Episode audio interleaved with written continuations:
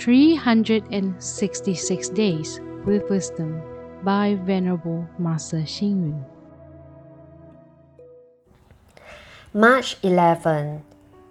It is better to create opportunity for good causes and conditions than to idle away waiting for them to occur.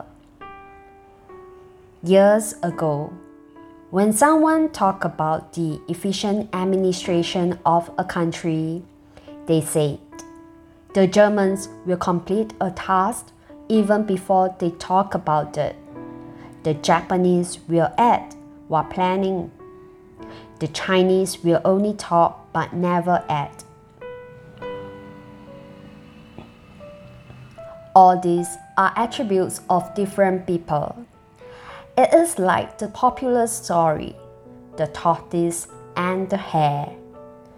The complacent hare was too lazy to run, and in the end, the tortoise reached the finish line first. In another example, there were two people. One was a rich man and the other poor. They each considered going on a pilgrimage to a mountain. The rich man thought that since he could quickly complete the trip by driving to the mountain, he would do it the following year. As a result, he kept postponing his trip for so many years that he never fulfilled his wish. Meanwhile, the poor man accomplished his goal on foot within a year. It is better to act than merely to talk.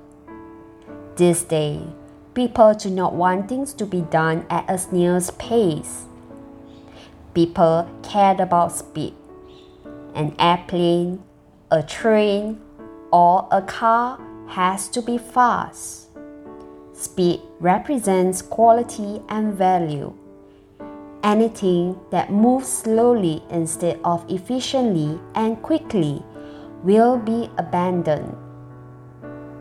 Eventually, regardless of whether it is a person or an object.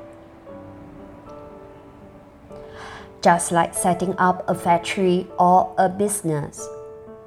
Rather than being jealous of how profitable other factories or businesses are, we should focus on the efficiency. Even Buddhist practitioners should not procrastinate. We should do attain certain accomplishment within a specified time period in the face of our limited lifetime.